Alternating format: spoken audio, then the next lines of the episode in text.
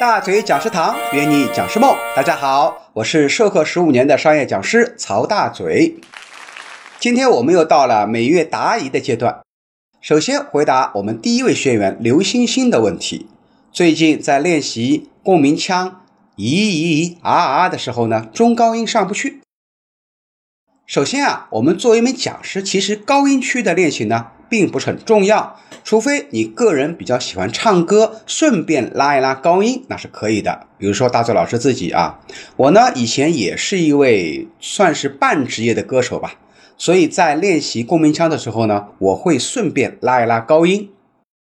第二个呢，想要上高音也是需要循序渐进的。如果你一开始就去拼命的往上面拉，是很很容易把你的声带给撕裂的。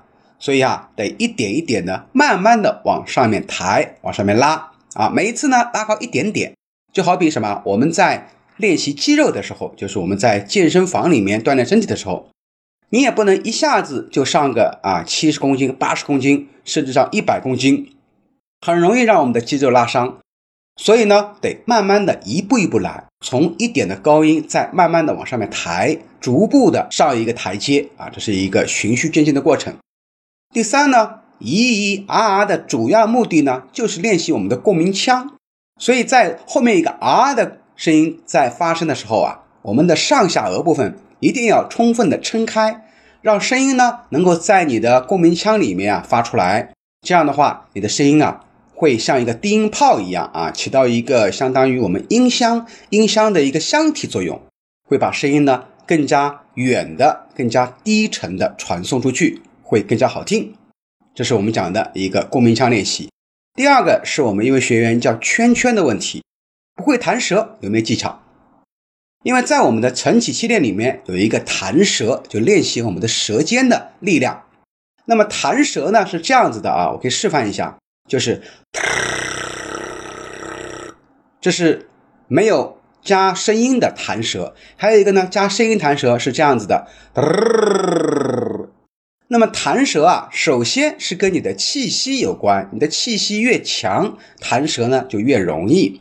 其次呢，跟我们的舌尖的力量有关啊，当然也可以跟什么呢？跟你的天赋也有关系。我发现身边啊，好多人都不会弹舌啊，可能跟天赋有关。那么大周老师呢，是因为练习了十多年的气息，就吐丝法，所以我的气啊本身就比较足，所以在练弹舌的时候会很轻松。那么最后总结一下，所以弹舌练习法呢，首先是要练气，然后呢去练舌尖的力量。比如说我们晨起系列里面有一个转舌啊，舌尖呢绕着我们的啊上颚，就是我们的牙齿跟唇之间的那个空间去转，顺时针转和逆时针转各转十次，天天练转舌。当你的舌尖的力量加强以后，再练弹舌就非常的简单了。好了，那么本小节呢，我们就暂时分享到这里。下一期节目我们继续分享其他的问题以及回答